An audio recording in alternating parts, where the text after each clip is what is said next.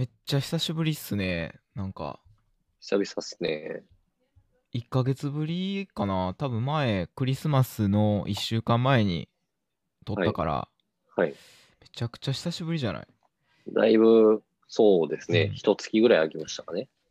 めちゃくちゃネタ溜まってんけど、またはい年越して、ほぼ忘れてしまって、今、ゼロベースやねんけど。脳脳のメモリーが。いやー、あれですよ、あれ言ってなかったですよ。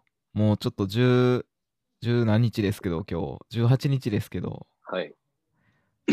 明けまして、ことよろすですよ。明けまして、ことよろす。えー、足湯です。あ、りょうさんです。よろしくお願いします。お願いします。なんかね、年末年始の話するとしてもちょっと経ってるから、はい。何の話しようかなと思っててんけど、はい。なんか最近人生で、あの、初めてうんユニクロのヒートテック、うん来たんですよ。そう、今までずっとヒートテック着たことなくて、はい。で、あの僕、シルク、シルクスクリーンじゃなくて、シルキードライ。ああ、え、それ、あスルスルしてす涼しい、涼しいやつちゃうんですか、それ。スルスルしたやつを四六時中着てたんですよ、前まで。ああ、あの、24365着てたんですよ。24時間、365日ね。はいはいはいはい。で、あのもうそれが10着ぐらいで V ネックのうん。やつ。で、たまに肌色、あのちょっと30超えてくると乳首が立つ現象みたいなのあるじゃないですか。はい ある、あるね、あるね。はいはいはいはい。対策のために、うんなんか肌色とかさ、なんかうんたまにちょっと乳首コリって立ってる人とか先輩とかうん。いた時にさ、うん。ちょっといたたまれない気持ちになる時あるじゃないですか。はいはいはいはい。ちょっとその対策とかもあって、うん。あのーちょっとそういうカラーバリエーションみたいなのもうん買ったりするんですけど、はい。ただなんか、そうそうそう。で、ヒートテック着たことなくて、うんで、まあ、周りの人はもちろんみんな着てるじゃないですか。ヒートテックでもうユニクロうん。も、もう買ってきたようなもんですからね。うん。あの、ユニクロの第1ブームはフリース、マイクロフリースで、うん。第2ブームはヒートテックと。はいはいはいはい。そう着てる。まあ、間に UT があったり、うん。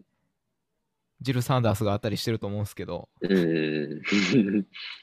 ヒートテックをこの間、クリスマスプレゼントってことで、妹に3着もらったんですよ。おお。クリスマスプレゼントにヒートテックをもらったんですか？ヒートテック、そう。すごくない？なんか、おおって感じですね。あの、肌色3着肌色や 全部肌色がいいって言って。肉襦袢みたいな色って。あーその色は指定しはったんですか？勝手うんに、なんかねあの、これでみたいな選んだわけじゃなくて。結構こだわりがあって V ネックにも。なんか肌色じゃないとなんか透けるんよ、あのシャツの外から、うん。うんうん。なんか白いシャツが、うん。あのスーツのシャツから透ける透けるのめっちゃ嫌で気にするタイプで,、うん。で丸首なやつが第一ボタン外してるところから見えるのはちょっと問題外なんですけどうん。なので V ネックを選ぶようにしてて、うんでかつ白い白地っていうのが白にし白に白って意外と目立つからうん。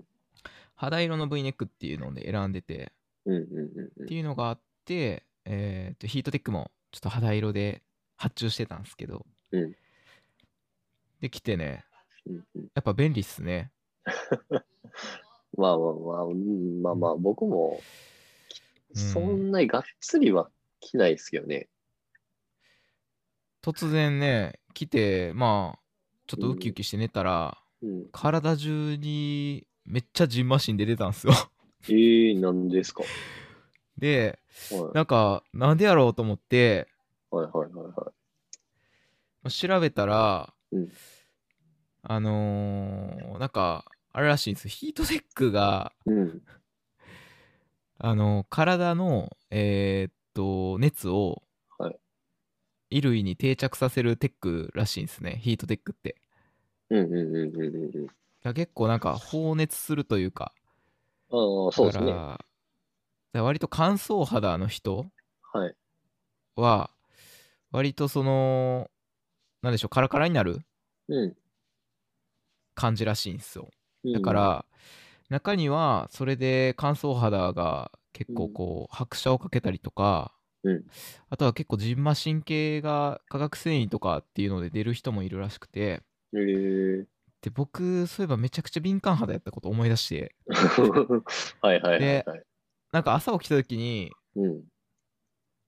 すげえエド・シーランエド・シーランっていう例えが正しいかどうか分からへんけど全身めちゃくちゃ 模様ついててでロトの紋章にしては全身につきすぎてるなと思って。で食べたものとかいろいろ切り分けしていったらアレルギーとかって特にないねんけど、はい。まあ自分のなんかまだ見ぬアレルギーが正月料理とかであるんかなとか思ってたら、うん。多分ヒートテックしか着てないしっていう切り分けにたどり着いてうん。で一回皮膚科に行ったらうん。まあその通りですとええ でまあヒートテックが悪いっていうわけじゃなくてちょっと相性っていうのがあるらしくてうん。だからそういうのでああそんなんあるんやと思ってうん。うん結構そう敏感なんですよ僕だあの時計時計をはいはい。あの成功の時計つけてるんですけど、うんあの今は Apple Watch つけててなんかうんそこのね、リュリューズというかあのうん。巻くところがうん。うん。結構皮膚に当たるとそこだけ金属荒れしたりとか結構するんでええ結構敏感なんですよだからそうそういうのがありましたねええあ、でも意外とありますよね。うんなんかそういう。僕もカニがそうでしたからね。あー甲殻類の中でカニだけがっていう、うん。カニ、カニとエビはね、アレルギー検査の項目は別なんですよ。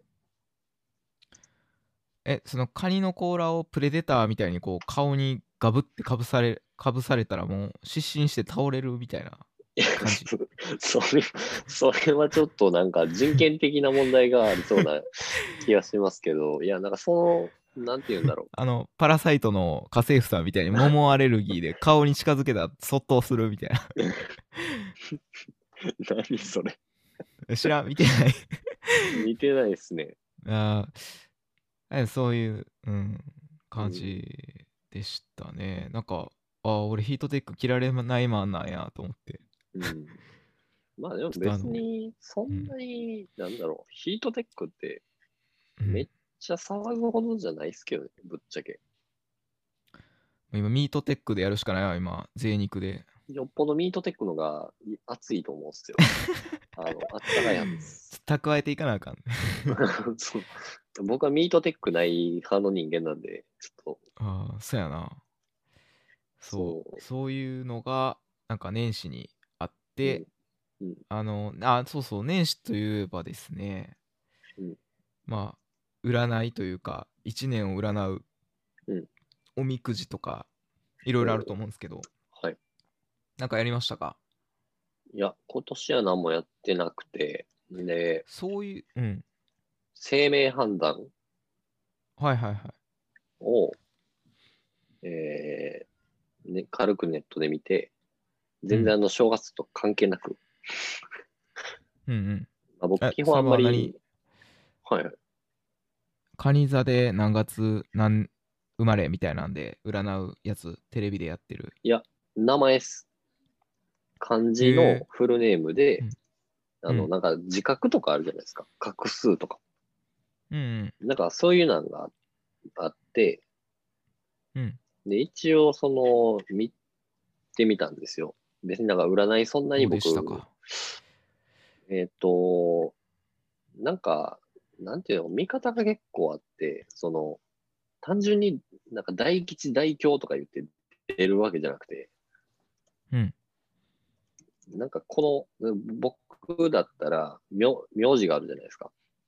うん。名あ字をこう組組み合わせてみたときに、えーこの組み合わせだったらこうみたいな見出方がするんですよ。ほうほえー例えば佐藤さんとかだったら、佐藤ってこの大丈夫？本名言ってるけどだ大丈夫？あぼ僕一応佐藤ではないので、佐藤ではないからセーフ。あせいや、なんか佐藤さんとかだったら、佐藤のさあるじゃないですか。うん。と、富士っていう字あるじゃないですか。これ別で見て、一文字として見て、これの組み合わせあ分解でしてね。分解してみて、で、その組み合わせで、こう、見るみたいな。で、あとトータルで、あの、フルネームのバランスみたいなんで出るんですけど、えっ、と、僕本名が漢字で3文字とかなんですけど、うんうんえっ、と、各組み合わせあるじゃないですか。河原河原大工大工房みたいな名前やったっけ？絶対3文字じゃ収まらん系のあるじゃないフですか。ルネあそうやねフルネーム3文字やねフルネームのえーと名名字が漢字2文字であ、そうそうそうそう。名前が亮やもんねそうそうそうそう。うんうんえー大体が、えっ、と、今日でした。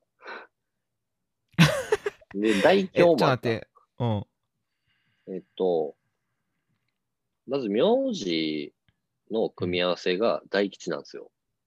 うんで、いいじゃん名字の2河原大工文字目、うん2文字目と名前の組み合わせ、これ今日なんですよ。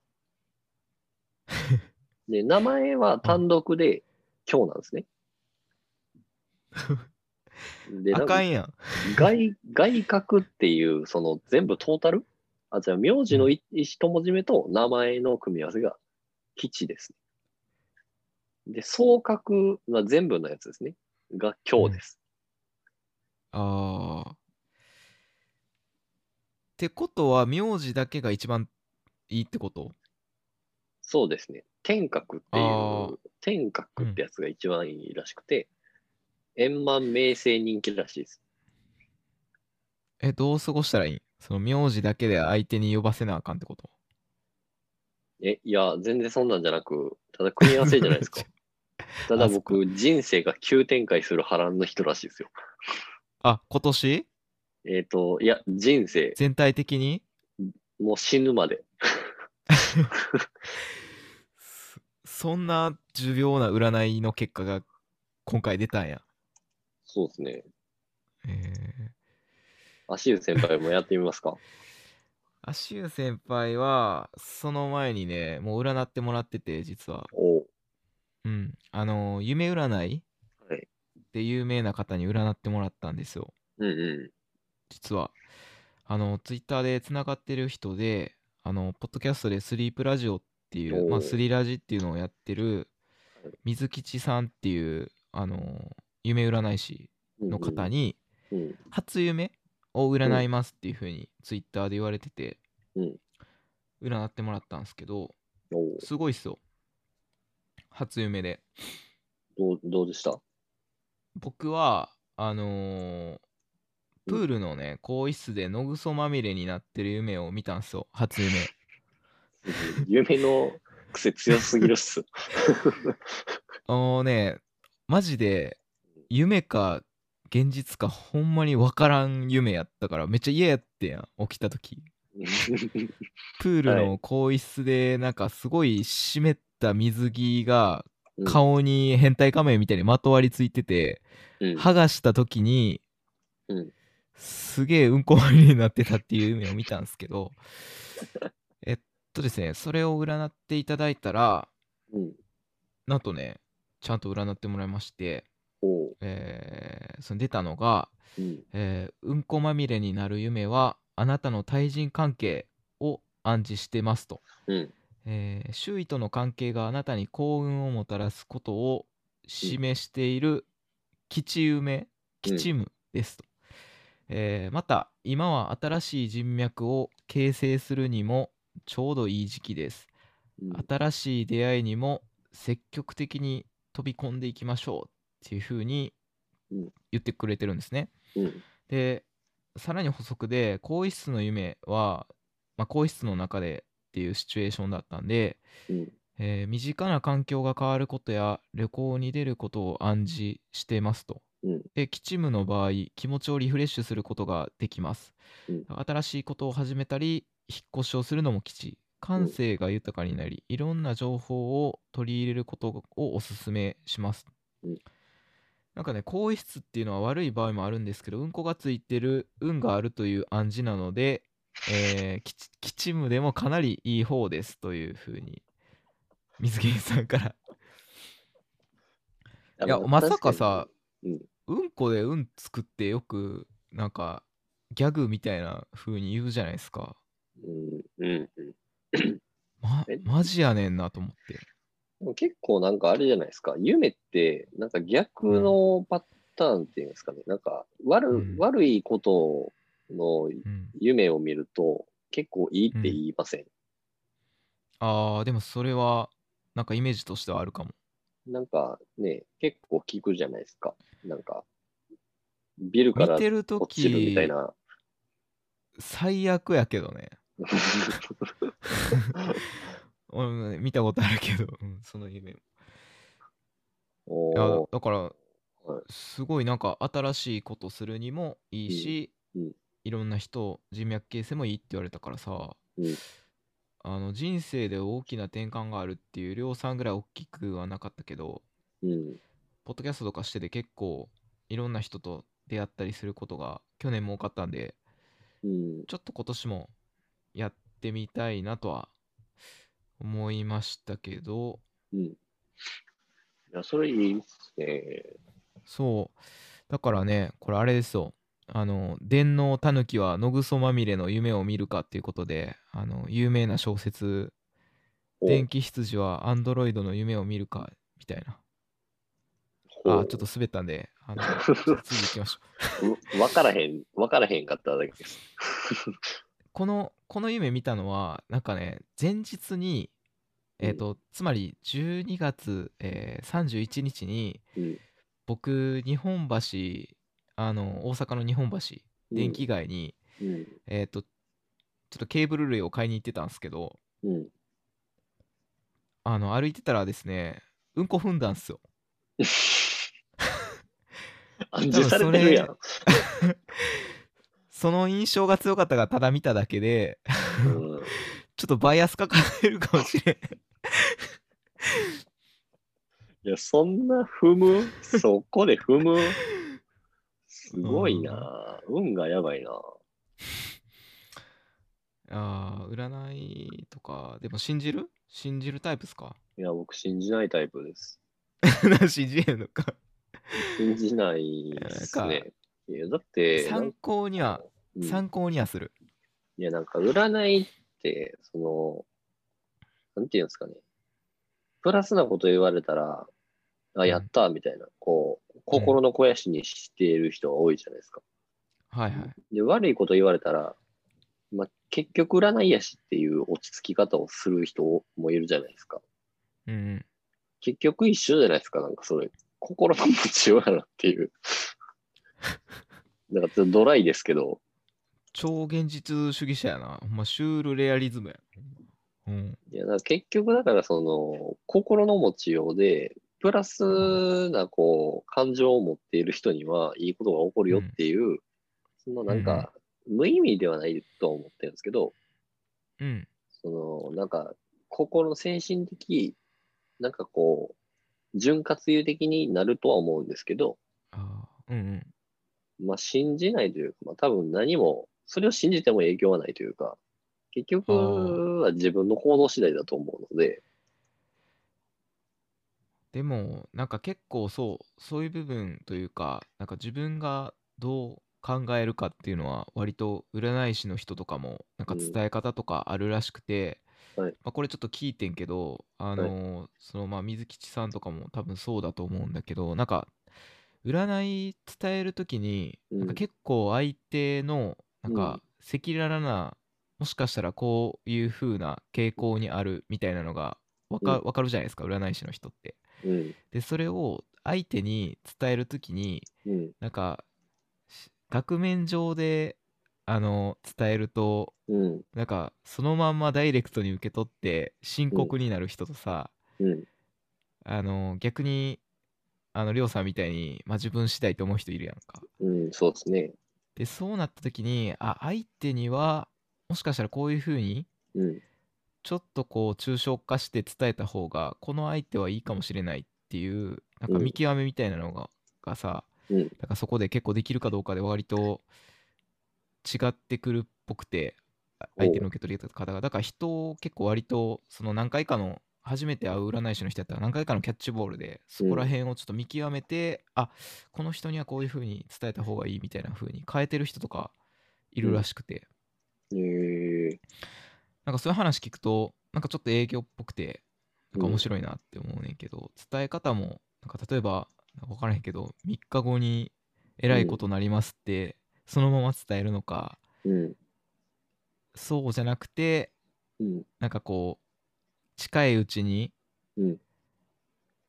ちょっとこう気をつけないといけないことがありそうなので、うんえー例えばこういうこと意識しましょうとかうんなんかいろいろどう伝えるかみたいなさ、うん。なんかそういう伝え方の結構勉強もしてないと割と占い師としても、今すごい結構占い師の人も多いからさ。うん。なんかそういう意味では結構差別化なってくるんかなみたいな感じで思いましたね。このつながりでいくとね、あうん。のやっぱ新しい、まあ僕の場合は縁にっていうのがあったんで、うん。えーいろんな縁故を作っていこうと思ってですね、うん。前々から会いたいなと思ってたこの水吉さんに会ったんですよ、お前。おお。行動してますね。そう、水吉さんと、えーっと、前に落語を一緒に見に行ったゆうすけさん、うん。近いんですよ、会社。皆さん住んでるところが。おお。そば食ってきましたよ。おお。いいです、ね。そば部。そば部。知らんとこで発足してるそば部。楽しかったけど、へえうん、だから、なんか、結構この占い通りにやってみるのも、なんか自分が前向きに捉えれるんだったら、すごくいいなと思いましたね。うん。どうすか？なんか、新しいこと、今年いきなり入って、初、ほげほげみたいなのやりました？初、初？うん。え、人生ってことですか？いや、今年初のうんこれとかでもいいし、人生初でもいい。ええ今年入って、うん。または今年はこれをチャレンジしてみたいみたいな。あーいや、なんか、今年、っていうか、まあ、うん去年もそうですけど、うん。いや、なんか、去年ってこう、結構コロナがね、その、何月ぐらいでしたっけ ?3 月ぐらいから3月ぐらいかな。うんずっとじゃないですか。で、うんまあ、今も緊急事態宣言だってなってますけど、うん。なんか久々に今日、関西の中ですけど、まあ、割と遠目のとこ行ったなっていうああ、なんかプチ出張感が出ましたね。っていう、あれやっけ、兵庫あたり？兵庫あたり、ああ。結構遠かったよね。りょうさん、LINE で送ってきてくれたけど、写真。そうですね。なんか普通になんか久々に電車の中に1時間ぐらいおったな、みたいな。姫路？姫路まで行きました。なんかあの、バス停かなんかの写メを送ってくれてたけど、あの、おっさんがあの空港行った時にドヤ顔で電光掲示板写メ撮って Facebook 上げてるみたいなノリで送ってきてくれてたんあれは。え今終わって帰るぞっていう、あの、うん。ここ来てるぞっていうのを、あ。あの、一応ね、関西メンバーにこう、あままあ、へいポンポコ少女あんまり、こううん。出張とかないじゃないですか。ないない。まあ、あんま出張とかが発生しないような体制が引かれているじゃないですか。だから、あんまりそうやね。うん、珍しいっちゃ珍しいですやん。うんなんか、東京出張とかやったらまあ結構ね、たまにあるけど、うんみたいな。でもなんか、あ関西の中でこう動いたみたいなんで、コロナ期間だからこそのこう、電車のーこう密閉感、うんうんまあ、それはこれ感染出るわな、みたいな、っあていうの感じま結構いしたね。っぱい密な感じやった。うん、もう密ですよね。もうなんか密にしないでおこうと思っても密になってしまうっていううん。感じはありますよね。今年に入ってうん。コロナやからなかなか遠出して営業することもそうですね。だからもう久々に客先行ったなと思ったらめっちゃ遠出やったっていう。ああ なるほどね。初遠出みたいな。初、初遠です。初多分今年入ってお客さんにリアル逆に。初訪問する。ああ18日ですけど初訪問なんですねじゃあ。うん。リモートは何回かあるんですけど、まあまあ。そっか。電話とかも多いですけど、まあ、リアルっていうのは久々でしたね。緊急事態宣言が出たからね、うんまたちょっと僕も今1週間かに1.5週ぐらい出勤してないですけど先週とか5日ぐらい外出てなかったからさうん。外出た時シャバやーみたいなここがシャバかみたいなあのーめ はい。っちゃくちゃ鼻の穴かっぽじって息吸い込むみたいなそんな感じになるんかなと思って外出たらめただただめちゃくちゃ寒くてさ全然外出てなかったから体温調整めっちゃミスった格好で出て行ってんけど。インペルタウンめちゃくちゃ寒いんよね今。インペルダ出ました。ワンピース。なんとかわかるそこら辺までは。ギリギリね。ギリギリわかる。アクアラグナーくらいギリギリやから。あマジですか。カサンドラ出ました。いやわからん。何それカサンドラは北斗の剣ですよ。あわかるか。北斗の剣見てないね。一巻だけ見たわ。あのコンビニのなんか愛蔵版みたいなコロコロコミックぐらいの分厚さのやつだけ。とりあえずヒデブがこんなに早く出てくるとはとは思って。ヒデブってあれ、一回しか言ってないからね。ハートハートさんやったっけ？ハート様が死ぬ時ですよ。いやーですよ。うん。いやーだから今年はね、あのー初という意味では、うんまあ、北斗の拳もそうかもしれへんけど、うんうん、スラムダンクをそろそろ読まんとなっていうのは思いましたね。あスラムダンクいいじゃないですか。あの、映画化もされるし。うん。大体分かってるんですよ。大体最後、ハイタッチするっていうのは分かってて、いや、あの、1から最終まで飛んでるから、それはちゃんと読まないとあれですよ。一巻と最終巻だけ読んだけど、大体あんで、その後が黒板に書かれてるっていうのは分かってんねんけど、で、大体あれでしょ、1年ぐらいの話やけど、な何巻ぐらい ?30 巻ぐらいまであるんでしょ。めちゃくちゃはしょってるな。その間にいっぱい感動詰まってるんですよ。一応リアルとね、あの、バカボンドと、えーっと、カメレオンジュエルと、はいあのーあとはなんか宇宙でバスケするやつは前回読んでるんですけど、スラダンだけ読んでないですよね。国民的なやつは読んでないっていう。この間だって、ネオチラジオのオスパスさんに非国民って言われたから、スラムダンク読んでないっつったでもぐらい、だって、性別とか関係なく読ん必でますから。修科目、うん必修科目やないなと思って。結構、だって、女の子でも読んでる人いますからね。まあ、そのバスケってとこは別としてね、その、やってなくても読んでる子いますし。なんかさ、昔、なんかお子供向けのおもちゃで、あの、ロートのさ、ドラゴンボールの目薬の CM やってた時にさ、はい。同じ時間帯に「スラムダンクのうんなんかシュートをしたらなんかリング子供用のリングみたいなのにうん。なんかススカウターみたいなのついててうん。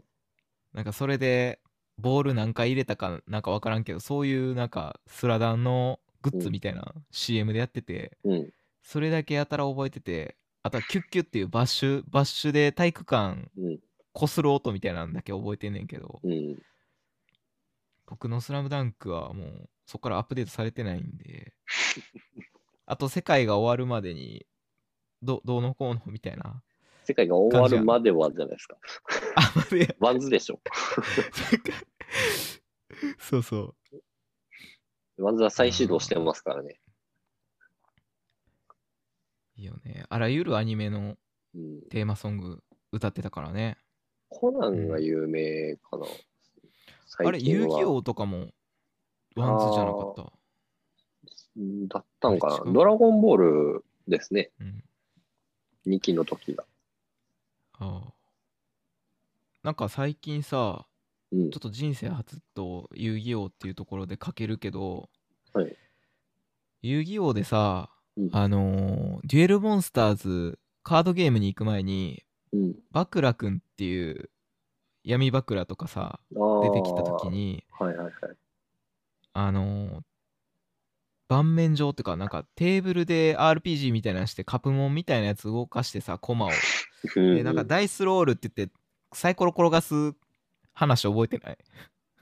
ありましたね。なんかあったな。覚えてるあ覚えてる。れさ、うんテーブル RPG って言うねんけどうん。要はその司会者というかキーパーみたいな人がいてその人がシナリオを読み上げて、うん。まあ、その通りになんかこうプレイヤーが進行していってあうんのサイコロ転がしてその目に応じてその場うんその場で、えーこうミッションをクリアしていくみたいな感じの。話というかシナリオをプレイするみたいなそういうゲームやねんけどはいはいはいはい。あれをさ今テーブルあれテーブルトーク RPG っていうらしいねんけどうん。僕人生初のこうんのテーブルトーク RPG っていうのを体験したんですよ。実は今年入ってからかなどうでした？でこれあのポッドキャストを、うんあのーやられてる方に、まあ誘っていただいたというか、うん。僕はあのジャブジャブラジオをやられてるサッパさんっていう方と、あうん。の咲夜さんっていう方に誘っていただいて、うん。あのやろうと思ったんですけど、うん。楽しかったっすね。あのーネネットでやるんですよ。おお。なるほど。あの物理的に集まるんじゃなくてネットでうん。なんかその TRPG をまあやるプラットフォームなのかちょっとわかんないですけど多分いろいろあると思うんですけど、うんそこで実際に何人かプレイヤーが集まってうん。で自分のキャラキャラというかねキャラも自分で作れるんですよ。で自分がなんか例えばこういう設定でうんなんかこういう、えー例えば印刷会社勤務の河原大工太工房っていうキャラですみたいな感じで、あの作って32歳でい印刷会社の営業をしてますみたいな設定を作って。で自分で絵とかもアイコンとかも設定して、うん。で参加すると、うん。でそのキャラを演じるんですよ。ガチで。でシナリオっていうのは、うん。あのそのなんかいろいろ用意されててそのシナリオに沿ってうん。プレイをしていくと。で他の人も思い思いのキャラクターを演じてうん進行していくっていう感じなんですね。でなんなん何っていうとなんか脱出ゲームみたいな要素あったり謎解きっていう要素もあったりあと戦うっていう要素もあってなんか戦いが発生したらそのダイスを振って、うんその目に応じてなんかこうダメージヒットとかうん。逆になんか変な目が出たら失神するとかうん。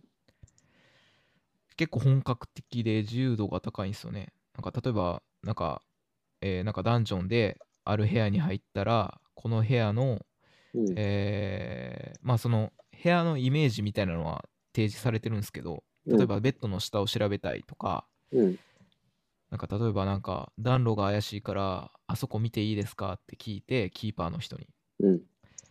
で調べる時もなんかあの目星っていうなんかうん技能とかがあって、なんかここが怪しそうだったらうん。えここをチェックするのに対してもダイスを振ってそれが成功したら、えーそこを調べたかかどうかっていう判断をするというか。で手がかりがだんだん分かっていってうん。謎を解いたりとかっていうことを、あのプレイヤー同士が役に演じきって掛け合って、うん。クリアしていくみたいな。うん。うん。うん。うん。なるほど。やばくないですか？これやったんすよ、あのシナリオはね飛ぶ老人っていう、あのシナリオでやったんですけど、うんちょっと何のこっちゃ分かんないかもしれないんですけどうんうん。なんかねめちゃくちゃ面白くてでこれなんかに似てるなと思ってんけどうん。なんか即興演劇に似てるんですよねめっちゃ。まあやったことはないんだけれどうんなん。か自分がとりあえずこのキャラを演じると。うん。先の展開とかネタバレとかも全く知らされずに、うん。その日いきなり、あの、その時間に集まっていきなりプレイ開始になるんで、うん。全く予習とかできないんですよ。なるほで、ど。突然誰かが倒れてたりとか、何か事件が起こったみたいな展開になって、うんうんうん。で、そこで自分がそのキャラになりきって、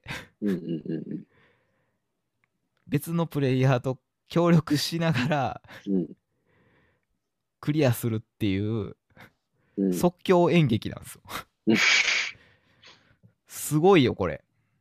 ええめっちゃ、なんか不思議な体験で、なんか脳の違ううん部分を使った CPU。ええ普段絶対使わん。うん。はい。普段そういうことってないなと思ってなんか、うん。うん。なんか営業でさよく演じろって言うやんか。なんかこういううん人を演じろとか言うけど、マジで演じるってすげえなって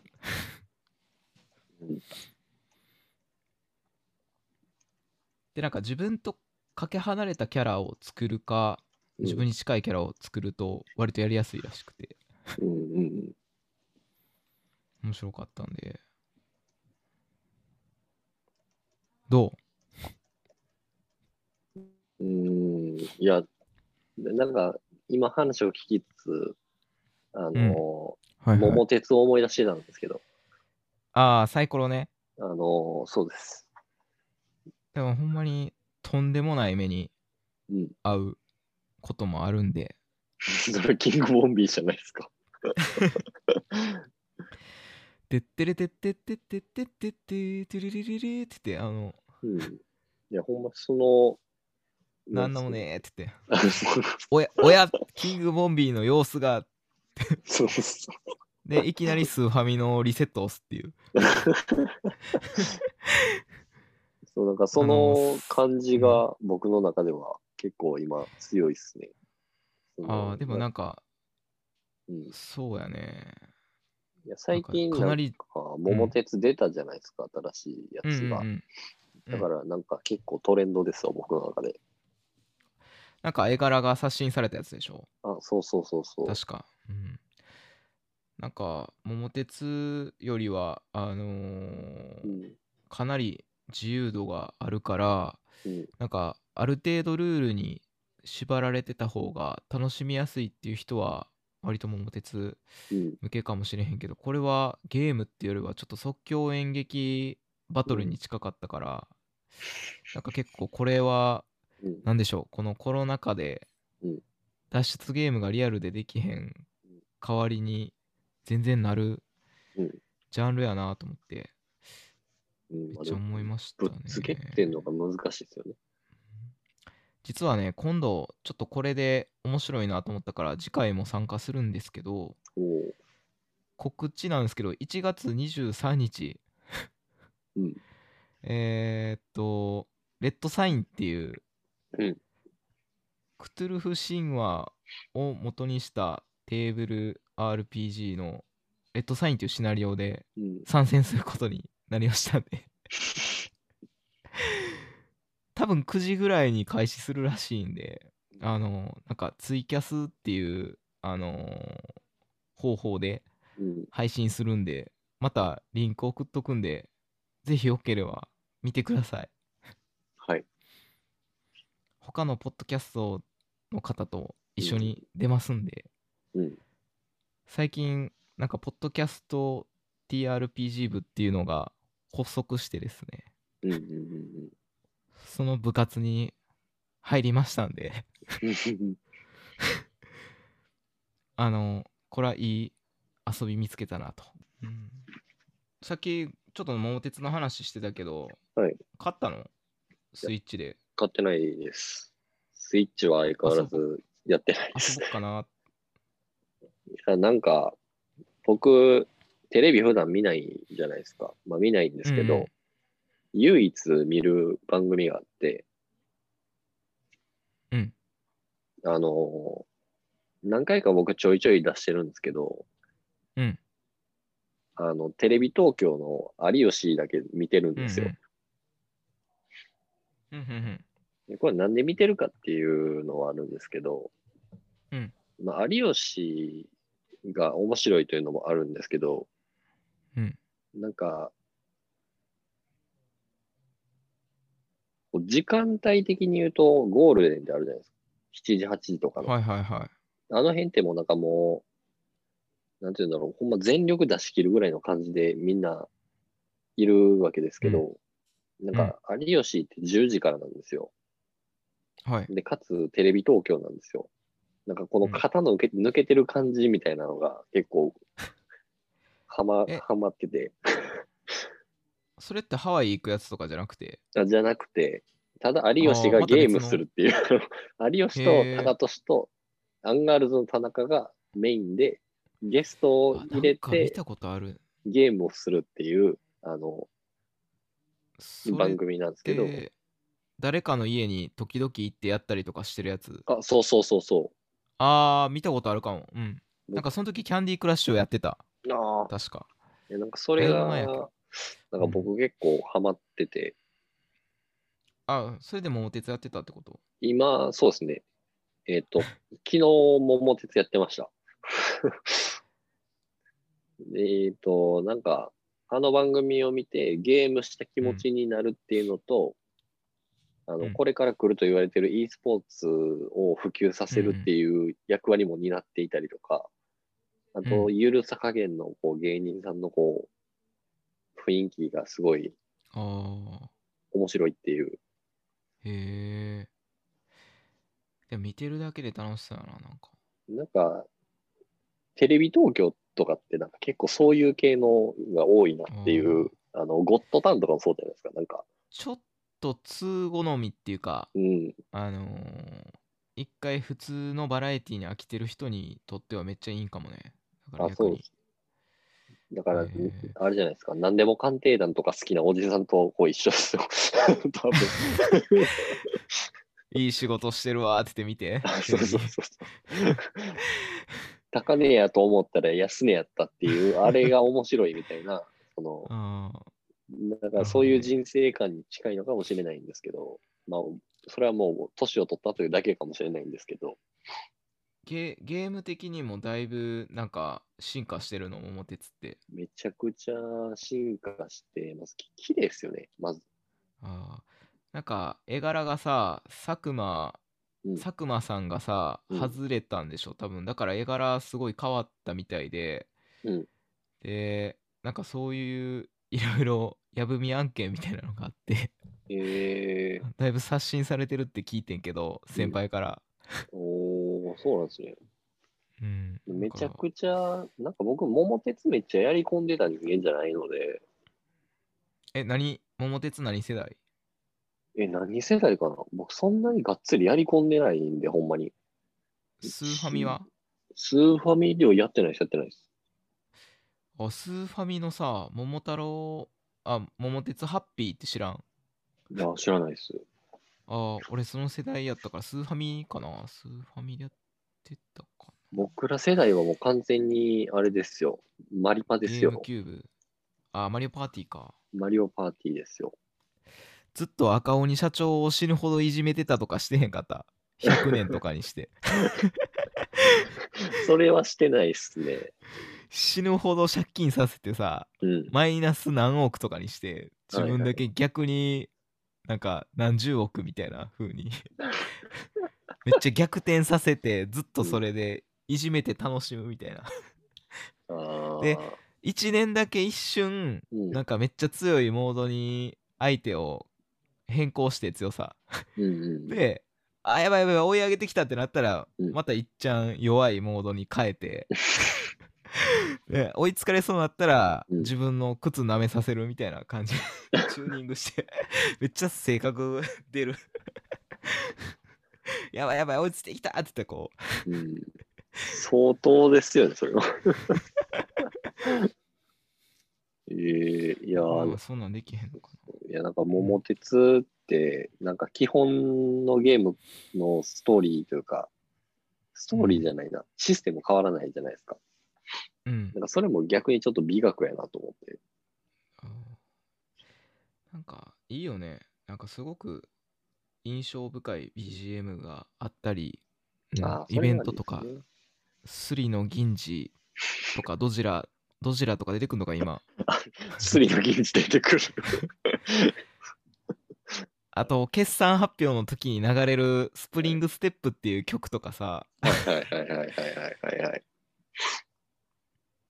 そうなんかすごくいいよね、いいっすよね。なんか結構、ゲームそんなにしないですけど、まあ、あスイッチ持ってるけどやらないという状態の中でこう、なんか元から僕、結構ゲームやるより見る方が好きかもしれんなっていうのに、この年になって気づきましたね。なんか昔まあ分からんけど見る人見るのが好きな人一定数いたけど今のゲームってうん。見てるだけで面白く感じるように作ってるうん。ところもあるんちゃう？もしかしたらあるかもしれないですよね。うんそうかちょっとじゃあゲーム見るの好きだったらぜひ1月23日見てくださいよ、はい。僕の演技ぜひ。よろしくお願いします、了解です。あとはね。これは赤字になってんのは？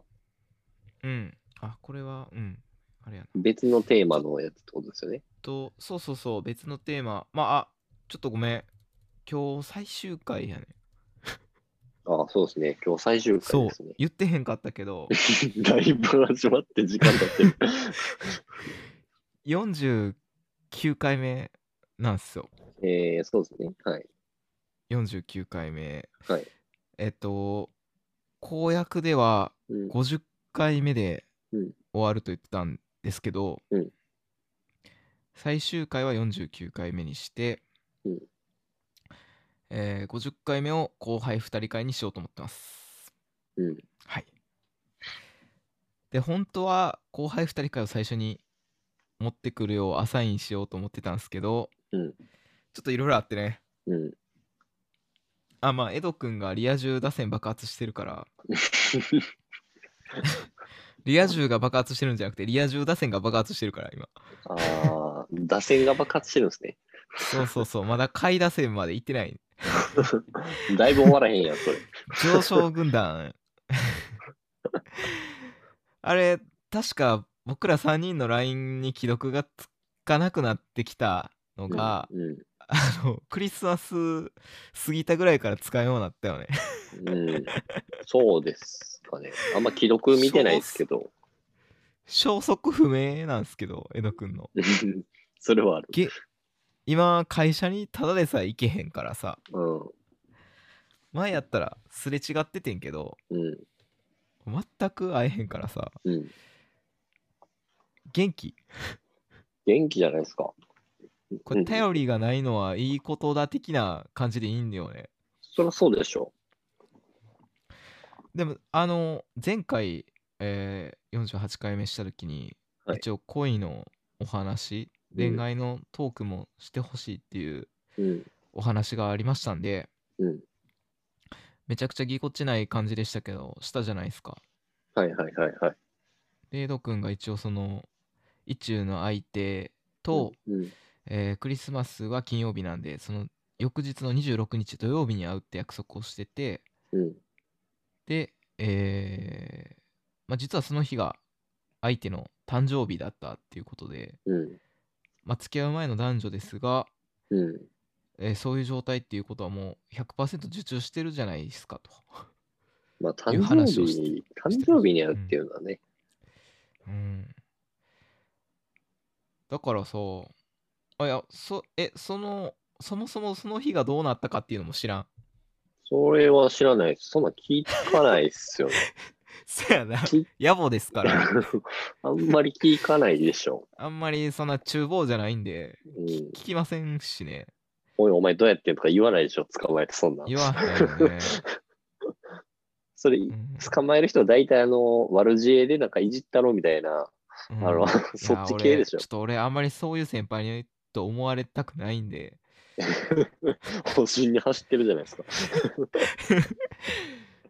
いや、だから、この放送をうん今、2人で、うん、多分ね、2人でこう、ガスストーブで暖を取りながら聞いてくれてると思うんですよ。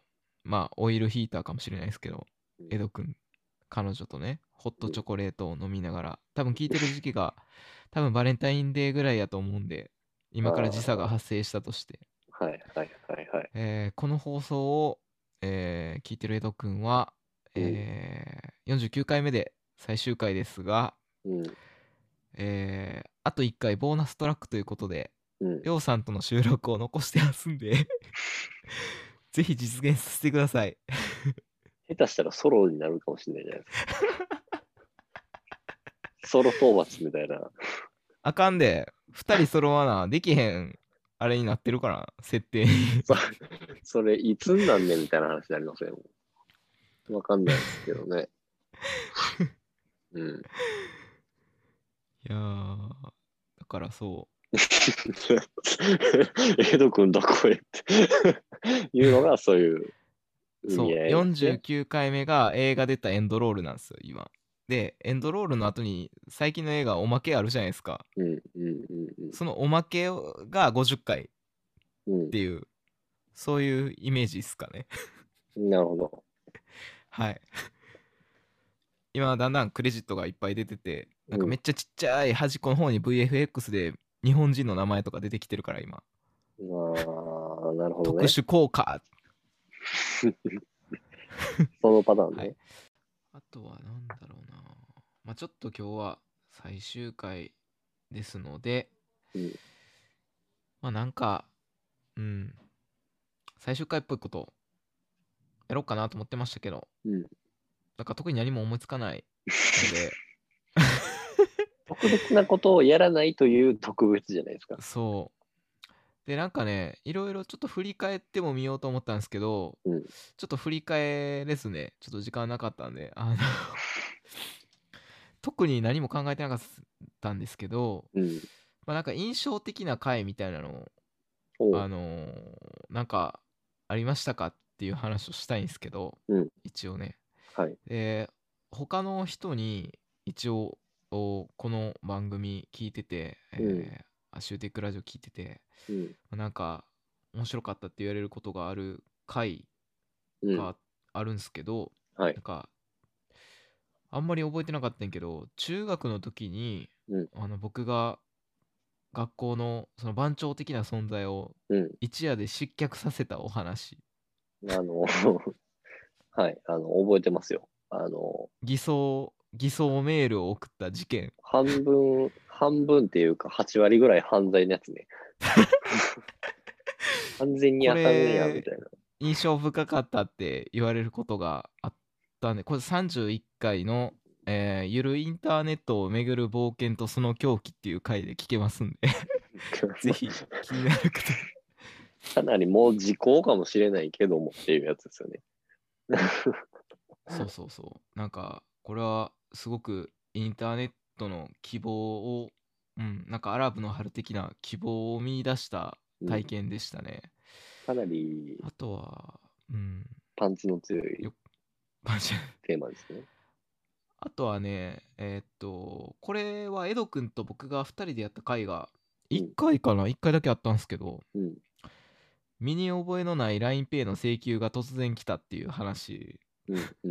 うん。なんですけど、うんなんか夜中の1時ぐらいにうん。その通知というか LINEPay でうん。身に覚えのない請求のメールを発見してしまってそれをずっと追いかけていったらあの眠れんくなったっていう話なんですけど。それあれですか、ディズニーランドのチケット買ってたとかではなくですか？よくあるやどっかで聞いたことある。つ。そう。これはまああのーそう一個トリックがあったんですけどこれは40回目の控えめに行ってゲロっていう回で聞けますんで。あとは思い出深はい。控えめに言ってゲロってなんでこんなタイトルにしたんかが全然覚えてないんやけど。なんか、多ハマとったんかな。控えめに言ってっうん。て言ったら何でも OK みたいな風潮はあったやん。いや、ないない。そんな一回もな。ないないか。ないないない。それは一回も聞いたことないなです。ないか。控えめに言ってはないです。なんか相棒でなんか右京さんがうん最後にもう一つだけって言って何でも言っていいみたいなあの無敵のモード入るときあるやん。あ、わからんか。すごいなや。ろで、あとね、印象、なんかあります？印象的だったとか、なんか反響、反響、これ、うん僕しかツイッターやってないから反響って言ったらリアル反響しかないと思うねんけど、あと自分、自分の中で反響した、うん。覚えてる回とかあります？印象深い。印象深いか。いや、まあ、でも、有馬じゃないんですか？ああ、有馬温泉割と行ったや最近。です。でも割と最近ですしね。うん。なんか11月11日をね、一旦。ピンそう、ボール。行った日は覚えてるんよ。ピンボールかピ。ンボール行ったら。ピンボール会やるって言って、一回もやってないしね。まあままだあ、そう。まあ まあまあまあ。いろいろね、その、情勢とかもありますし。なかなかそこは。うん。そうですね。有馬温泉にえーっと、そうだね、行った回っていうのが、うん。えー、40回目とかかな？なんか2回にわたって、うんやっあ、違うか、44回と45回にありましたね。うん。いやなんかそこの辺がね、その、まあ、あれ、実は裏側でこう、ほんまは有給取らなあかんけど、有給取ら、なかなか取れてない。だから無理やり消化するみたいな、が実はあの裏側に隠れていたっていう。楽しかったよね、でも。うん。うん。まあ、晴れて僕たち、有給消化、去年は、なんとか。かギリギリ達成できましたよね。国の、国が制定してるノルマは達成して、なんとか。だから周りの人と比べて、なんか僕ら目標にしてるラインが低いんですよ。ポピュリズムは保てましたよね。みんなあのハードル120センチの超えようとしてる。僕らだけ60センチぐらいのやつしか 超えようとしてないみたいな。あ今年はじゃあい休もうよ、もうちょっと。そうですね。でも月1でしょ。なかなかね、月いけるいけるいや、まあ、いや、俺、俺この間さ、はい。あの、初めてライブ配信はい、一人でしてんけど、はい一人でライブ配信してんで。17ライブ偉くない17ライブみたいえな。違う。あの、投げ銭？投げ銭、投げ銭して、ありがとう言って。マンドリンでなんか、あいみょん歌うみたいな。知らんけど、見たことないけどいや僕勝手なイメージやから合ってるか知らんけど。いや、なんかわかんないですけど、芸芸能人？なんかアイドルとかあとかがなんかやってそうなイメージはありますよね。毎朝ま5時に絶対起きて配信してるみたいなことやってないけどな。あ、ああ、見たことないよ。見たことないんやけど。うん。いや、まあ、ね、なんかアイドルとかがやんねやったら、求めてる人もいるんだろうな、みたいな思うんですけど。ね、なかなか。俺そこで、うん、あのーえっとね、一応、スタンド FM っていうプラットフォームで配信したんですけど、うんライブ配信。うんで、スタンド FM って、あの、音声配信プラットフォームうん、で、えっと、僕がそこで実は別の番組を、実はやってまして、うん、週が。うん。知ってました？知らないっす。ぼえ、え僕の有給日記っていう、あああ、あれあれ？ああ あれあれ。知ってます。われ、そそこでやってんのよ。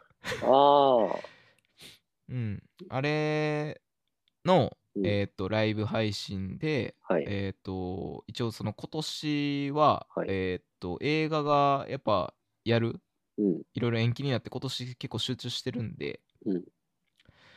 えっと、映画の公開日に合わせて有給休暇を取る日を月1で、まあ、例えば1月はこの映画、2月はこの映画みたいな風に決めていくと、うん。うんえー計画立てて、えー、大体金曜日やからさ、公開日うん。取れるんじゃないかっていうので、うんそれを決めるっていう体でライブ配信したんですけど、うん。一人で喋んのうん難しいよ、結構。うん。えー、そうまあ決めたんやけどね映画だからそれに沿って休もうかなと思ってうんなかなかそういう決め方は今年しやすいけど、うん。まあ、ちょっとどうなるか分からへんけどね映画、うん、うん。まあ、なかなか僕、休み取れないっすね。うん一緒に映画見に行きますか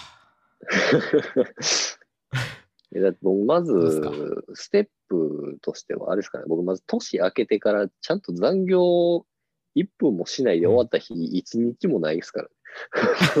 いまだ、いまだ年明けて。いきな。りもう僕、やばいんですよ。もう開けていきなり開けていきなり、大体みんな開けた日って、早帰るじゃないですか。はいそんな仕事ないし。そうっすね次の日ぐらいからやろかみたいな神様神棚から飛び出てきて怒ってくるからな。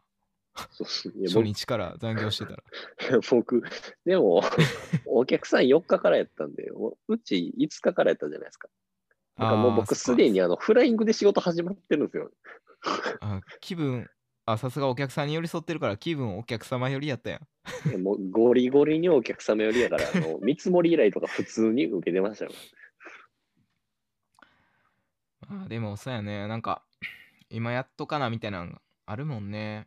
うん。まあまあ、そうですね。今年は、今年はでも休んうん休んでほしいなでも。うん。まあまあね、休みまあ。は取りますよ。あの、取らへんかったら、ちょっとね、一緒にじゃあなんか企画して休みましょうか。また。そう何回か。ですね。なんかまあ、休み取んねや、まあの、今ね、ちょっと飲みに行けないじゃないですか。うん。うん、だからね、ちょっとなんか、難しいなと思うんですけどね。その、飲みに行って次の日、有給取っとくみたいなやったらね、全然確かに。いいなと思うんですけど、まあ、なかなかね、今そういうのもできないし、どうしようかな、みたいな感じになっちゃうんですけど。だまあい大勢で行かれへんからさね、うん。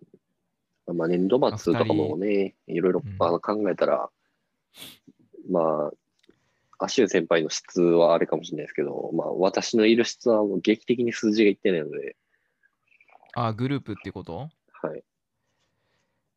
いやまだまだですよ。だって今期っていう意味では3月ですからうん。あの何が起こるか分かりませんしね。まあまあ、一発逆転みたいなのもねあるわけじゃないですか。打線爆発していきましょうよ。あの一緒にうんこつけうんこつけたるわ俺が。うんこつけたるわ。ババ 投げるゴリラみたいな。絶対うんこつけたるからなお前 いきなり最終回のドア玉にめっちゃジンマシン出た話とうんこの話するやつおるハート強。控えめに言ってジンマシンとうんこの話するってないやろだいぶハート強いですね。いいですね。うんあうん。そうだから印象的なのはそう有馬も印象的だったしあとあれかななんか番組的に言ったら、うん。えーっと結構ね視聴者数がなんかね、途中までえーっと何人かな？なんか50人か60人ぐらいやったんですけどうん。2倍ぐらいに増えたんですよあるところらへんから。今だいたい100人ぐらいなんですけど聞いてくれてるの。はい。で毎回毎回。でえーっとそれ2つあってなんかタヌキのうん。アートワークに変えた瞬間に爆上がりして前から言ってるんですけどうん。やっぱ顔面やなと。やっぱ画面偏差値やなと。なんいやまあ顔面出してないですけどね。まあまあ顔面。キャッチ。ーキャッチーですよね。いやいやまあ私はあれですよ。設定ではタヌキであの、タヌキ界のジャスティン・ビーバーと言われてますから 狭いな、それ。たぬき界のジャスティン・ビーバーって、狭いとこやな。狭いか狭ないですか？たぬき、たぬき界でしょ？今逆にジャスティン・ビーバーが旬なのかどうかっていう疑惑があるけどさ まあまあそれは言え今なんてるなか。うん顔面的に前ちょっと見てんけどマコーレ・カルキみたいななってない？ジャジャスティン・ビーバーマコーレカルロー。パッとは出いてこない今の。マコーレ・カルキンかあのターミネーター2に出てくるうんあの、ショーン・コネリーじゃなくて、ショーン・コナー、ジョン・コナーか。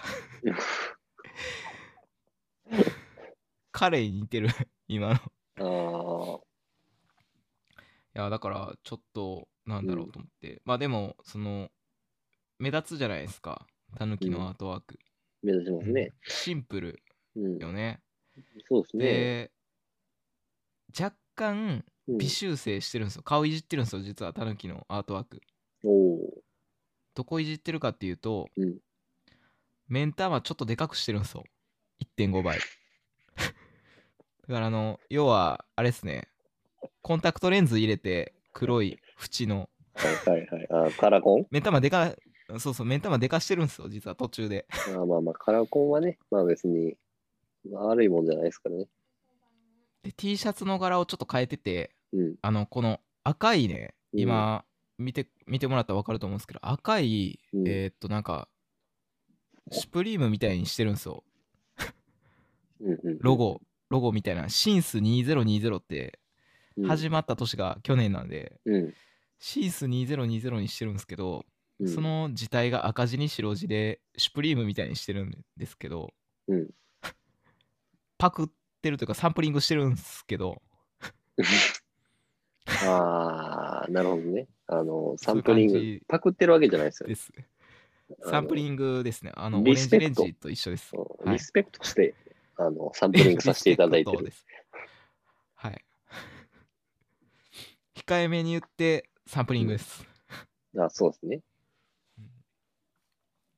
あとね、なんか雑誌、雑誌特集をした回から結構増えてて、あの、うん、42回の僕たち雑誌好きピッピっていう、うん覚えてますかね、え、あれじゃないですか、ポパイとかの話？あ、そうそうそう。ですよね。うん。なんかね、あそ多分ね、あそこぐらいから、うんツイッターでなんか、ハッシュタグとかで絡み出したりしだしたりとか、うん。あと、なんか皆さんの好きな雑誌教えてくださいっていう、うん結構ツイッターの絡みをが割と楽しくなってきたうん。のがあそこら辺だったんで、うん。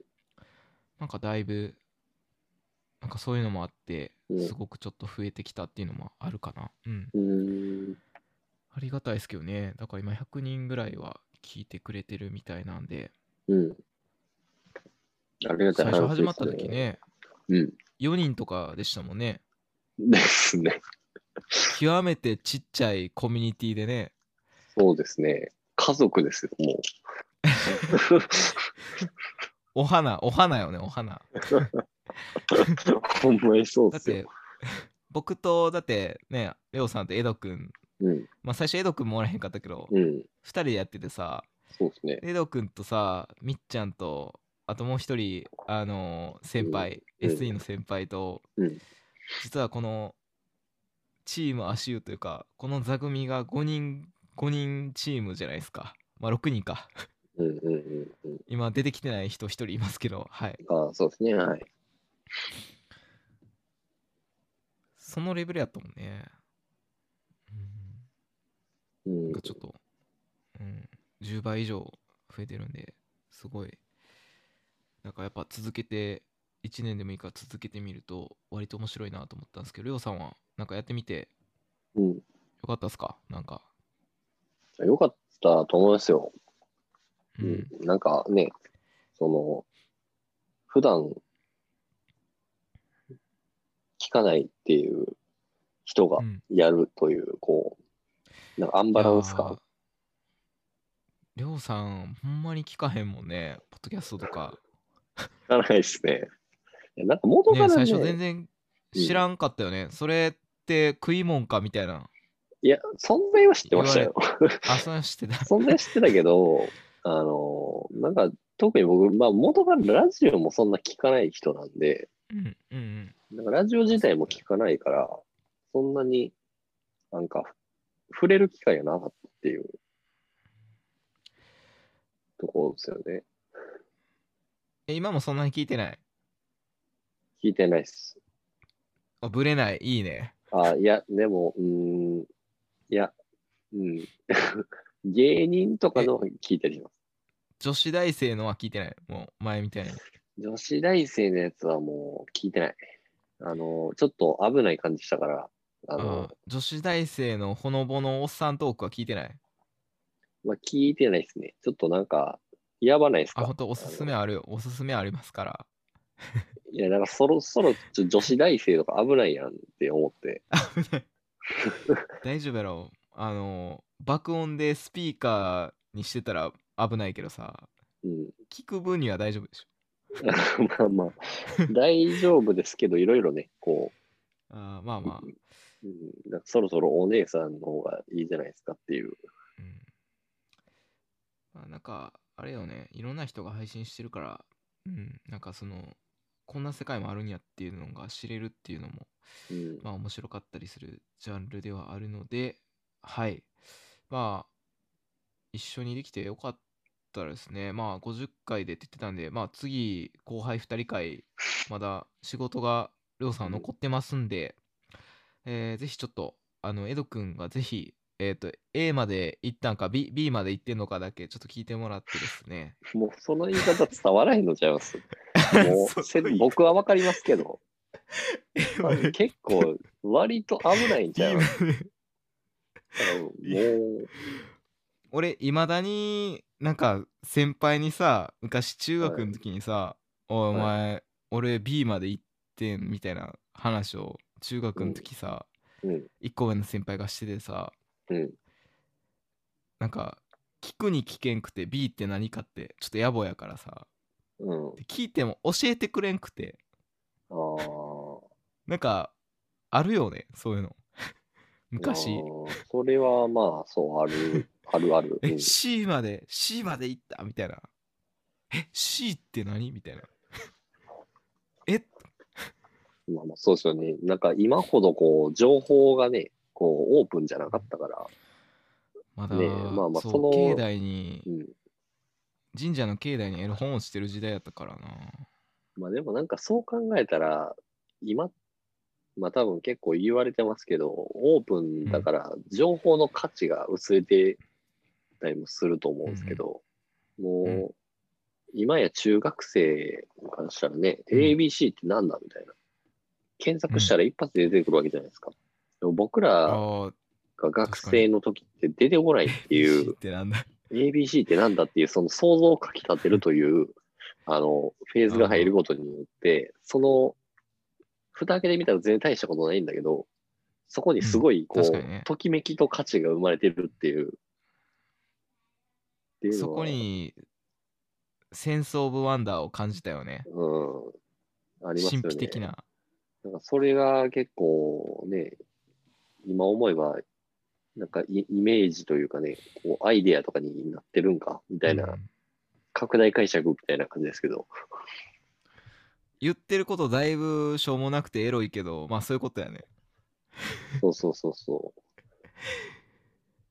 いやーまあ最後が ABC の話でまあ締めくくったということでう。はい。最終回はい、まあ、これでちょっと終わりかなと思ってるんですが、はい。えーちょっとね私のちょっと今後の活動についても告知しとこうかなと思ってまして、うん。えー実は新しい番組をお。やります。お。はいありがとうございます。これもう知ってると思いますけどタイトルがですね、はい。えーニューノーマル退屈日記です。おじゃじゃんということでこれ見えてますかね？見えてますよ。アートワークもうん、見えてます。アートマーク可愛くないですか？まだちょっと言えないですけどまだこれうん。しあのはい発表してないんでアートワーク良くないですか？言ってますよね。言ってる顔が 行く前ですよね。え ABC で言ったら F ぐらい F、F、そうっすね。F F、F 中やな。F 中やな。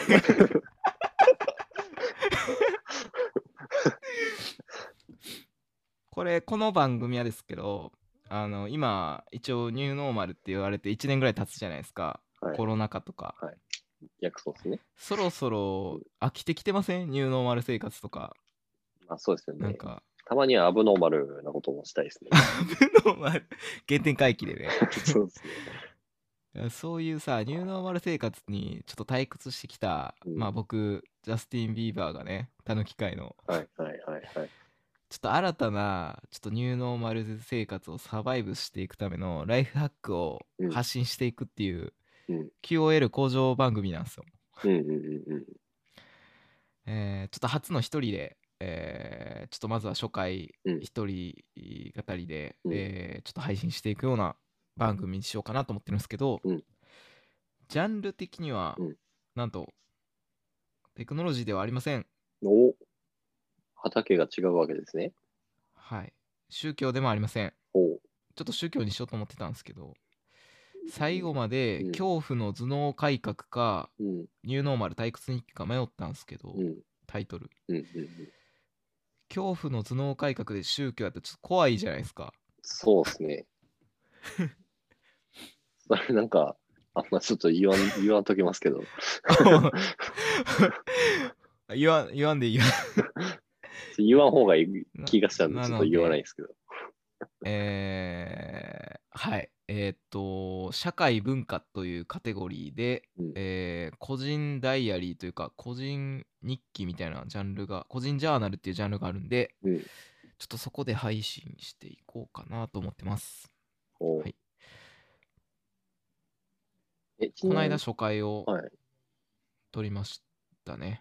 はい。じゃあこのと扉絵というか、このうん。F ア中ートワーク。F 中 これねいつ公開されるんですか、これは、えーっと、ある方に、うんあのちょっと書いていただいたというか、あのジャブジャブラジオのお世話になってる、うんえーサッパさんに、うん。えー実は書いていただきまして、上手ですよね。いや、すごい。うん。めちゃくちゃ、これは、うん、これ、やばい。俺、ちょ、これ見たときテンション上がっこれを見た結果、その、あ足湯のその良さもうんそうなんですけど、ちょっとうん F 中っていう僕が言ったことの 俺あの意味がよくわかるという。あの、ちょっとその言葉で爪痕残すのやめてくれへん。え久々にシン食ったなと思って。お前、その言葉残すなよ。いや、これはもうあの、ばっつりカットしてもらっていいんですけど、あの、ちょっと、あ、シン食ったなと思ったから、多めに入れましたよ。いやーあの配信は、えー1月の、うん、終わりか、うんえー2月頭ぐらいにうん初回を配信しようと思ってますんで、毎回毎回僕の、うんえーマイブームというかライフハックみたいなのを配信していこうかなと思ってますんで、うんえーちょっとゲストっていう形で、うん、途中からちょっとあの来ていただくっていうことを考えていますんで、はいあのぜひちょっと初回とかを聞いてもらって、はいちょっと評価してくれたらなと思ってます。はいっていう感じですね。うんなんかね、あのーちょっと BGM とかも、うん JWEB っぽく、うん JWEB っぽい、あこいつ、モテに行ってるなっていうのが分かる BGM なんで、楽しみにしておいてください。楽しみにしておいてます。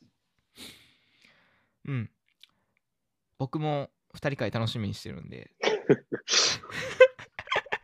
そんな、キンキンでできる自信ないですけどね。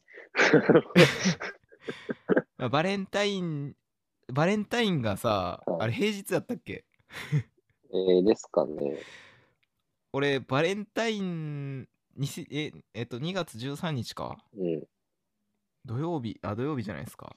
ちょっとあれかもしれへんけど。だから15日とかやんか、月曜日で言ったら。うん。この収録月曜日にやってるから。だから、うん。バレンタインデー付近に、うん。えーっと、50回を持ってきて、えーそこら辺のトーク展開に持っていったら、あうん、やっぱりょうさんさすがっていう風になるんで、いや、でもなんか、この流れでできてしまうというのは、それ喜ばしいことなんか微妙じゃないですか。あ なんか逆になんかあ、思いません？ニューノーマル。いや、でも、エド君のことやから、うん、あれですよ。ニューノーマルしてますよ。ニューノーマルやったらいいんですけど、うん。え？みたいな。え？も？ううん。みたいな感じになったらちょっと、あのって思われてしまう可能性もあるなと思って。いやだからこのもともとねこのタヌキのアートワークうん。作ったのもエド君なんで。あそうですね。最後優秀の美を飾っていただくということではい。はい。じゃあ50回目も引き続きよろしくお願いしますということで締めさせていただきますがじゃあ一本締めで最後は締めましょうかね。はい。じゃありょうさんじゃあちょっと一本締めしてもらっていいですか？じゃあ、えっ、と、これが最終回はい。ですね。はい。はい。えーいつからでしたっけ？半 ?1 年ぐらい？やりましたっけ、えーっと2月とか3月ぐらいからですね。はい。なので、ほぼほぼ1年とおいはいうところですので、えーはいまず優秀の美とおさせていただきます。よー、はい。あ、今、タイムラグが、あ、パチパチパチパチパチ。いや、営業の会社っぽい。久しぶりに一本締めした。これめっちゃノイズ鳴ってたりしてる。あーそれはあるかもですね。あー、っていうことで、はい。ありがとうございました、皆さん。はい。ありがとうございます。